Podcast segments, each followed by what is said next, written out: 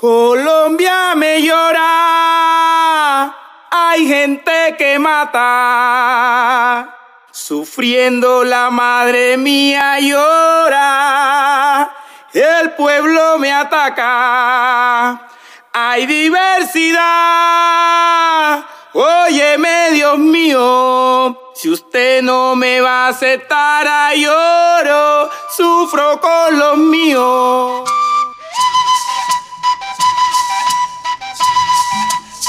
Polifonías diversas. Nociones, historias, luchas y construcción de paz de personas LGBTI en el conflicto armado. Sean todas bienvenidas y bienvenidos a la segunda temporada de Polifonías Diversas. En este tercer episodio continuamos con los relatos del volumen testimonial del informe final de la Comisión de la Verdad, titulado Cuando los pájaros no cantaban. A continuación vamos a escuchar el testimonio ubicado en el libro de las devastaciones y la vida, titulado Donde acaba la peluquería, en la voz de Valentina Rincón García desde la ciudad de Bogotá. Vengo de una familia no necesariamente pobre.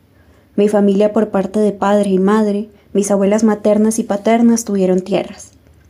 En ese tiempo, te estoy hablando de 60 años atrás, mi madre sufrió persecución. A mi bisabuelo lo asesinaron cuando había una tremenda guerra entre godos y liberales, y ya había ciertas manifestaciones de la guerrilla, que no las tengo muy claras porque yo estaba muy niño cuando mi abuela nos contaba. Debido a todo eso, a mi abuelita materna le tocó empezar a moverse. También tuvo la mala suerte de violencia de género y se metió con un guerrillero. Este tipo la iba a matar y mi abuela salió de donde vivía. Hizo todo un recorrido.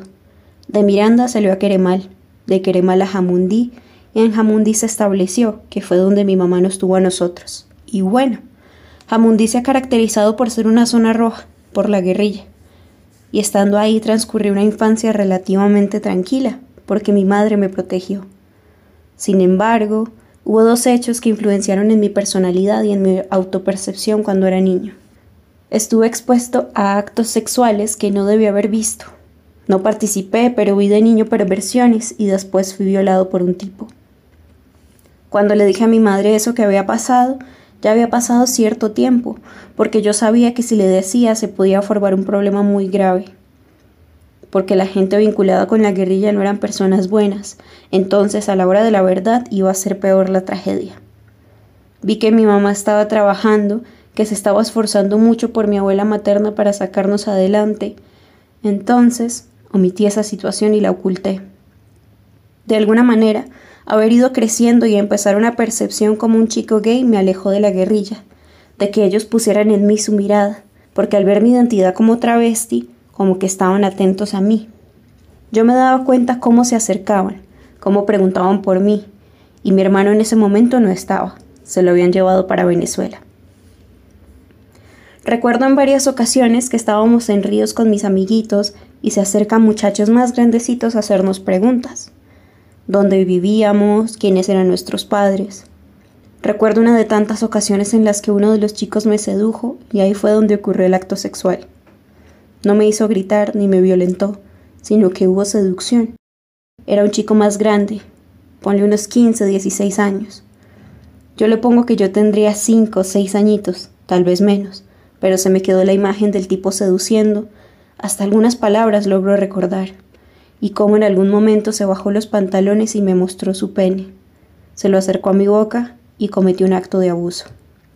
No tenés que llevar a un niño a hacer una cosa de esas solamente porque lo estás seduciendo. No lo estás obligando, pero estás haciendo eso a un niño. Son unas porquerías. No les importa sino dónde meten su miembro y si pueden satisfacerse y ya. Eso fue como un clic, porque recuerdo que a mí me gustaban las niñas. A partir de ese momento cambió mi actitud, aparte de haber visto otras situaciones de intimidad sexual con personas adultas que considero no debía haber visto.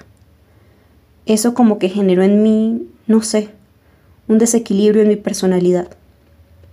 Después de eso seguían los sucesos, pero como vieron que empecé a moverme en el ámbito homosexual, del travestismo, de los chicos gays, entonces ellos como que hacia esa comunidad no se sienten atraídos. Les han ocurrido cosas feas a las chicas trans. Hubo una que la violaron una centena de tipos y la contagiaron. No sé si vivirá. La dejaron traumada. Fue terrible. Les pareció bien agarrarla en una noche o en la tarde y violarla. Luego la tuvieron interna cocinándoles y se ganó la confianza de los tipos y se voló después. Pero estuvo un tiempo internada quién sabe qué más haciendo. Fue bastante fuerte la historia de ella.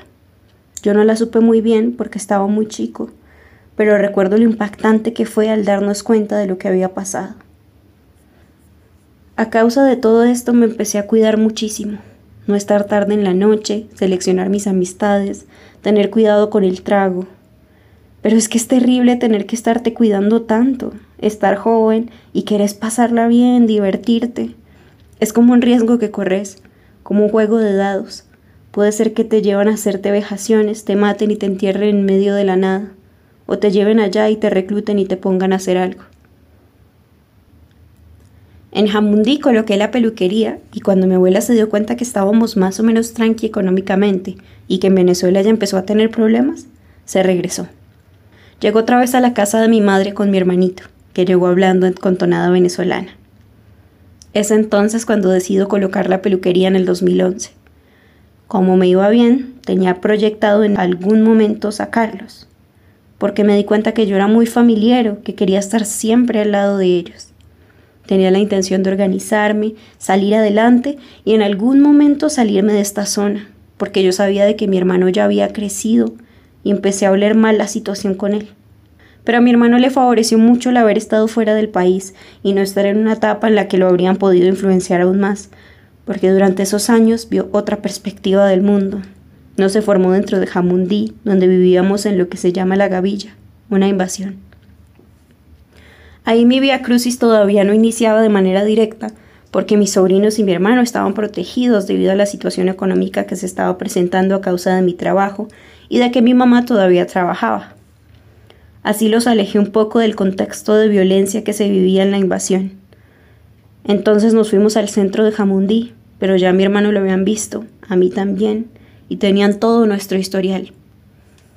Entonces, estando ahí, empezaron a cobrarme vacuna. En la primera notificación mandaron una cartica donde decían, está todo bien, pero si vos actúas correctamente. A mí se me revolvió el estómago. Recuerdo esa agonía que tuve porque coloqué la peluquería con mucho esfuerzo y aún estaba endeudado con lo del montaje, con el local. La señora me estaba dando una oportunidad enorme porque no me estaba cobrando alquiler de una, sino que le pagara después. Y para mí eso es lo primordial. No hay excusa para uno decirles, no, te la doy mañana, pasado mañana.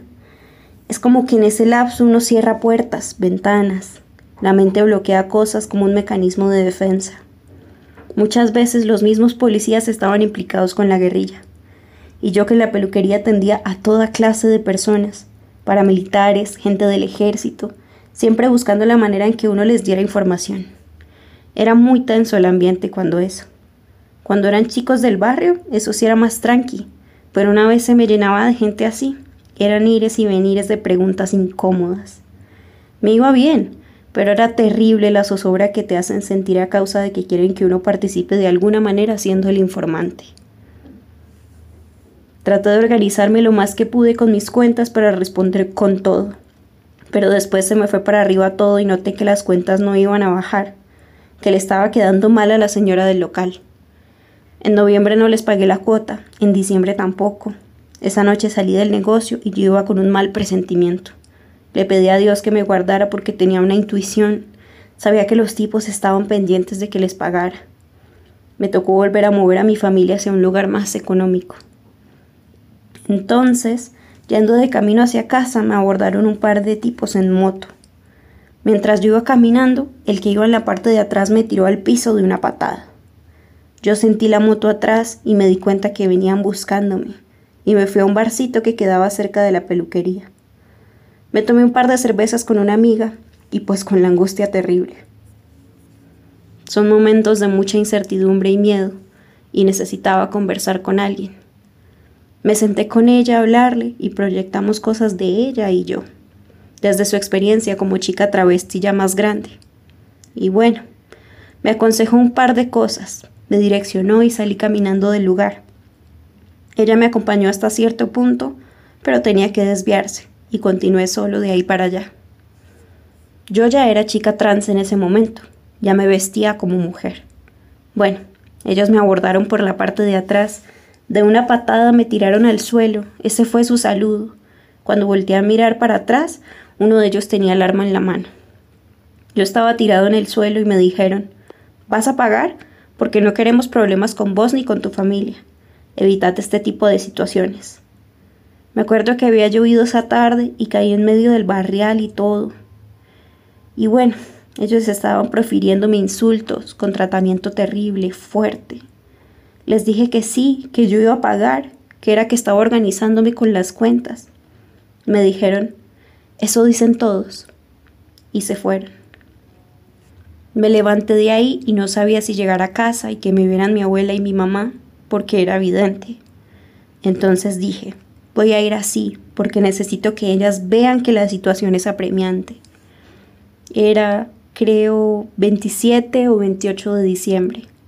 Cuando llegué a casa les conté la situación y me vieron. Obviamente se preocuparon muchísimo y me ayudaron a conseguir el dinero también prestado. ¿Cómo le iba a pagar a esa gente si tenía un negocio que atender? Todavía tenía que pagar la cuota del montaje. Aparte, tenía mi familia viviendo acá y mi mamá aportaba para ciertas cosas, pero yo no le pedía lo que ella pudiera dar y colaborar. Con tal de tenerlos en un lugar más tranquilo, no me importaba, me sacrificaba. Me estaba quedando de para arriba, y más cuando esta gente comenzó a cobrarme ese dinero.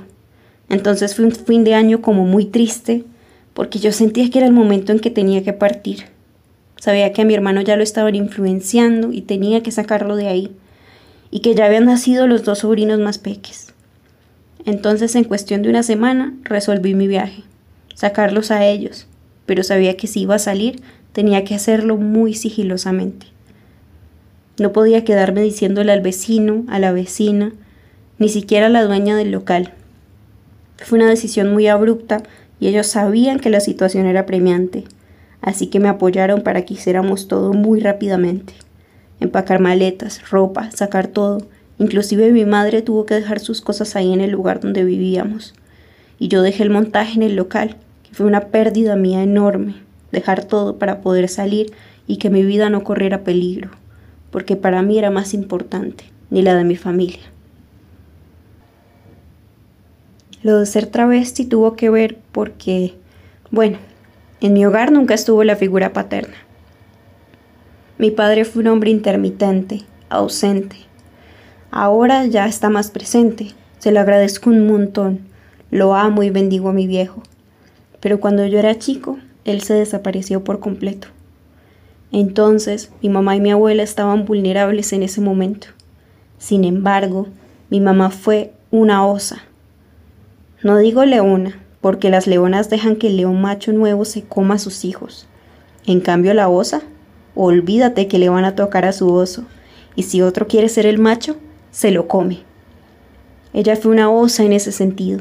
Fue valiente y sigue siéndolo, porque prefirió quedarse sola con tal de que mi sobrino estuviera seguro.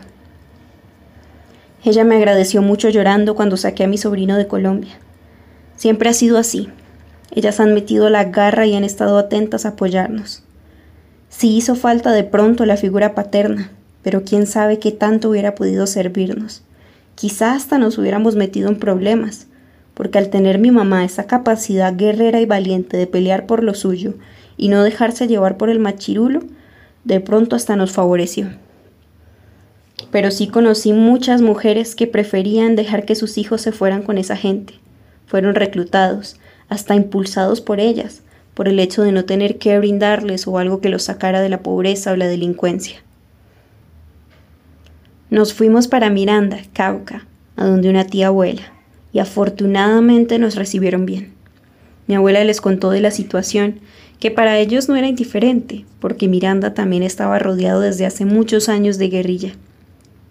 Allá nos tuvieron, Los logré instalar con lo que pude sacar de la peluquería y con eso pude solucionar el tema de la comida mientras mi mamá podía trabajar también. Yo salí de Miranda porque sabía que el foco era yo. Era el 9 o 10 de enero del 2012 y a los tres días salí para Ecuador. Fue una salida bastante traumática porque me tocó hacer cosas que no quería para conseguir dinero. Yo nunca me prostituí, no me vi obligado, sino hasta ese momento. Lo hice porque necesitaba dinero y salir de Colombia lo más rápido posible. En Colombia, ah, un cliente, tan lindo, siempre lo menciono. Estoy muy agradecido con él porque gracias a él tomé ese impulso de salir y pude. Yo le empecé a peluquear a él desde muy chico. Fue de mis primeros clientes y él se fue a vivir a Ecuador y cada vez que iba me buscaba para que le cortara el pelo. Él me dio el número de su casa y me dijo, yo estoy bien en Ecuador. Andate para allá en cualquier momento, porque le conté la situación. Dios me puso el contacto de ese amigo, y yo sin tener en mente irme para Ecuador, porque yo pensaba moverme a una ciudad más tranquila con mi familia y seguir con mi negocio, comprar un departamento, hacer cosas en mi país. Pero él me dejó el número. Guárdalo. Cualquier cosa, allá estoy. Pegas la timbrada y tenés las puertas abiertas de mi departamento. Así fue. Lo contacté esa misma semana. Fue por mí. Me ubicó bien en su departamento y todo eso me favoreció para poder salir sin mamar mucho gallo. En el departamento de él estuve poco tiempo. Después conocí unas amistades del rubro mío de la peluquería y me ofrecieron su departamento, más cercano de la peluquería, y me fui para donde ellos. En Ecuador estuve un año.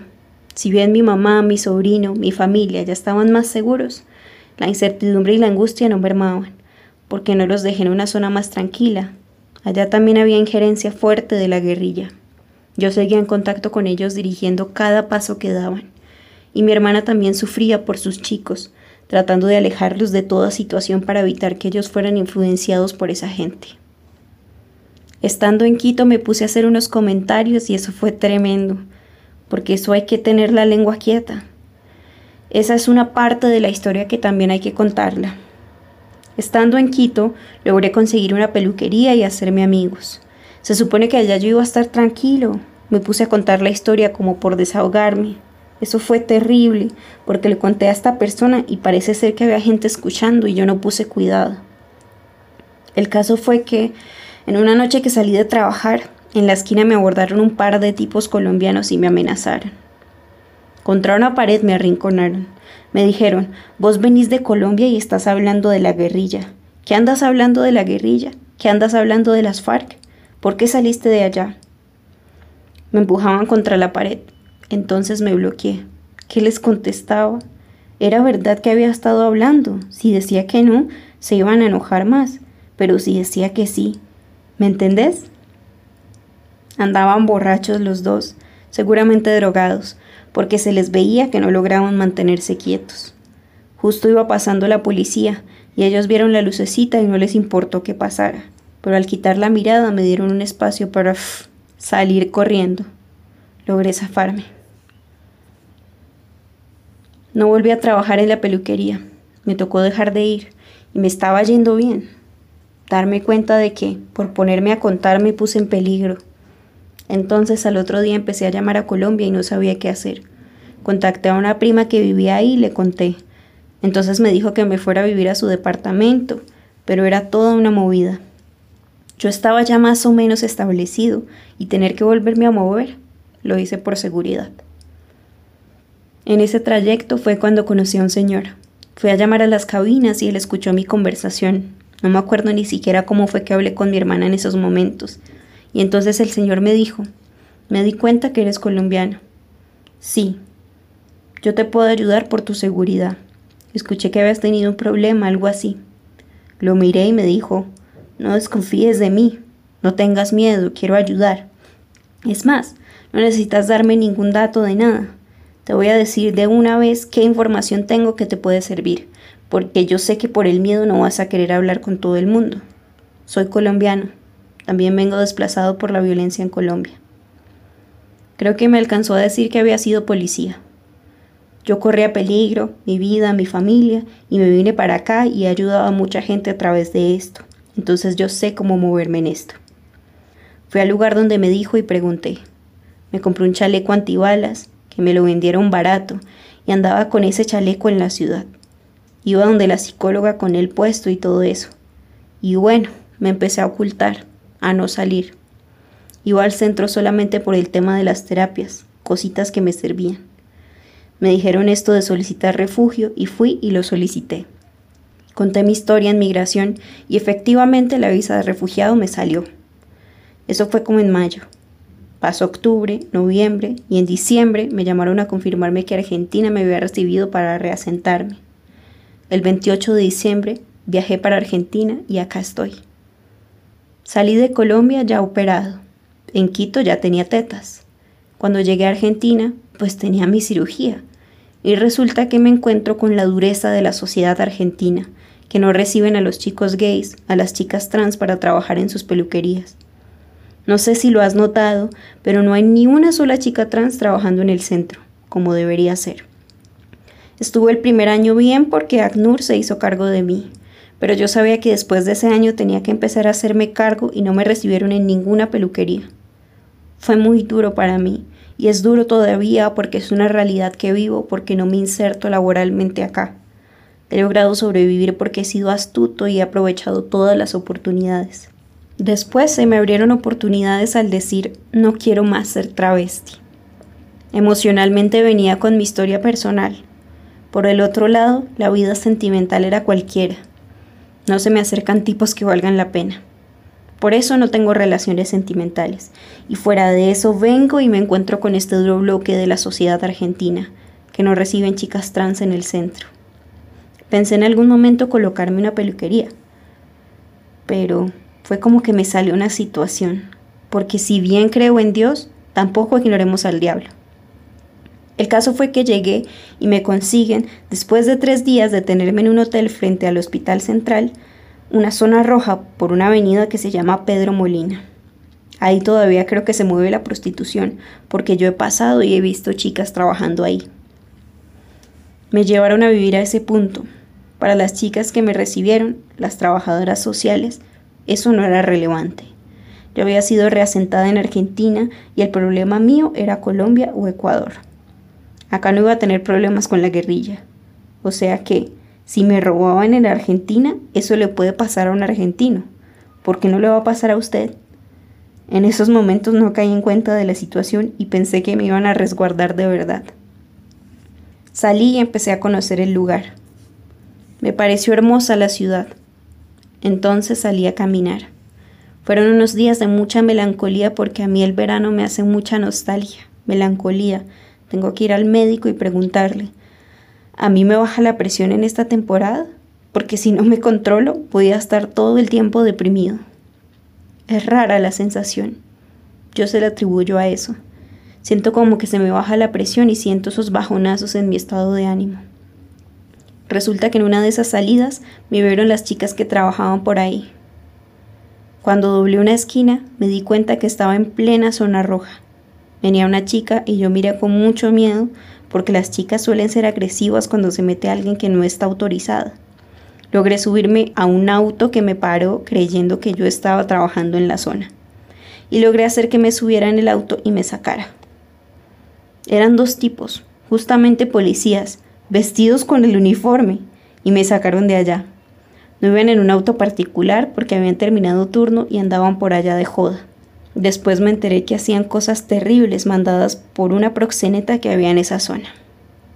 Entonces, vengo de un contexto de amenazas, muerte y llegar a Argentina, donde supuestamente vengo a que me acojan, a estar más tranquilo y que una chica del mismo hotel donde estaba viviendo me diga que por ahí no me puedo estar moviendo porque corro peligro. Fue traumático. Me puse las pilas a buscar un departamentito para irme y me fui. Inclusive ellas me dijeron, ¿vos te querés venir? Pero yo ya venía de una especie de bajón emocional con respecto a mi personalidad y hallarme con esta dureza de los argentinos, a que la chica trans se mueva en el centro como una persona más, lo que no ocurre en Colombia. En Colombia también la discriminación está a flor de piel, pero la chica trans se puede mover. Por eso eran mis ganas de irme a colocar una peluquería a Cali, porque yo veía a las chicas trans en algunos sectores trabajando con su peluquería, felices, unas muy hermosas, otras más sencillas, pero trabajando en la ciudad. No pasó así porque yo venía con toda esa carga de mi historia, la separación de mi familia, la transculturización, algo que no es fácil. Todo es un juego emocional bastante fuerte, y mi soledad. Lo que me ayudó fue que llegué justo en un momento en el que la agrupación 15 de julio, activista por los derechos en Argentina, había decidido armar un CENS para adultos apuntado a atraer a la comunidad trans o lesbiana. También podían ir héteros, sino que era como que querían que se insertaran chicas trans. Un grupo muy lindo. Cuando yo llegué, en enero, me inserté en lo académico.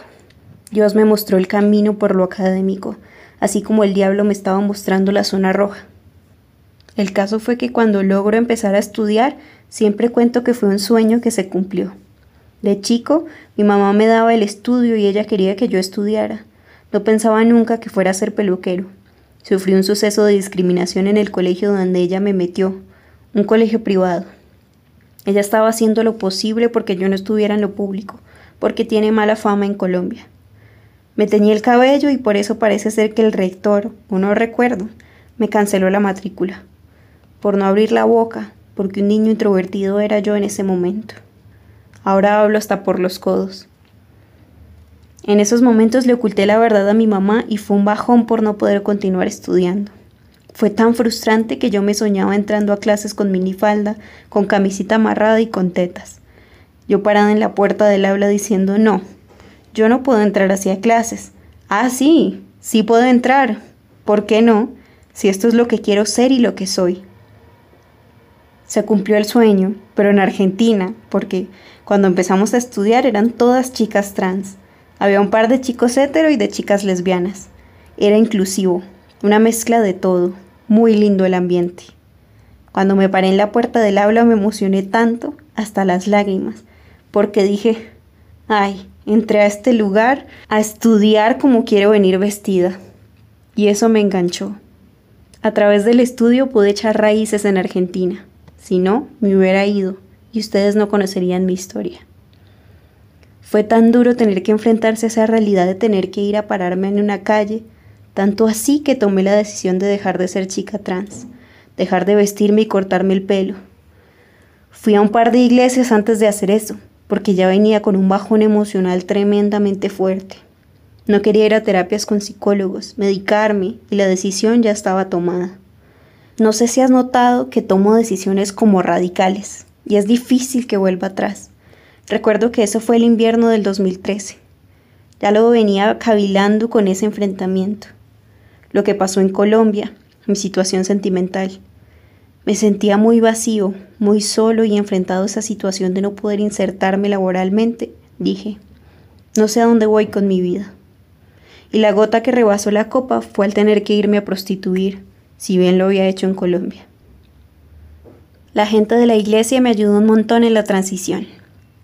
Cuando tomé la decisión de dejar de ser travesti, sabía que a los que podía recurrir eran ellos. No podía llamar a mis amigos que en ese momento eran gays o trans, porque todo el tiempo me iban a persuadir que no lo hiciera. En cambio, sabía que podía contar con la iglesia. Visité los dos templos y en el último conservaron mis datos y me llamaron para preguntarme cómo estaba. Me visitaron y en esa visita, como ya venía tomada la decisión, me corté el pelo, quemé la ropa. Fue algo así como... No fue de a poquitos. Cuando me metí en el patio le echamos alcohol y... Al mismo tiempo me corté el pelo. Al otro día dije, ¿cómo me voy a levantar mañana sin toda la ropa que quemé? Y con mi pelo corto. Fue bastante especial porque me levanté, abrí los ojos y seguía sintiendo paz. Entonces, cuando abrí los ojos y no me pesaba, dije, tomé una buena decisión. Porque si me hubiera levantado mal, me dejo crecer el pelo otra vez y la ropa la voy a comprar. Mi abuela y mi mamá no tengo idea de cómo estarán, pero sé que medianamente están comiendo. Emocionalmente no sé cómo están con este desplazamiento que han tenido que tener de sus hijos, porque mi hermano, mi hermana, sus nietos no pueden ir a verlas porque ellas están en un punto bastante pesado. Mi hermana, mi hermano y mi sobrino salieron del lugar de peligro que había ahí, con esa gente que se estaba moviendo, que sorprendentemente resultaron tener nexos con la guerrilla. Moviéndose en esas son los que saben que pueden conseguir gente para reclutar. Se mueven en la universidad y todo, pero les cuesta un poco más llegar allá y captar gente. En cambio, en esas zonas no. En esas zonas tienen más acceso. Entonces a mi mamá y mi abuela, apenas saque a mi hermana de allá, voy a moverlas a una zona mejor también. Pero es traumático para todos.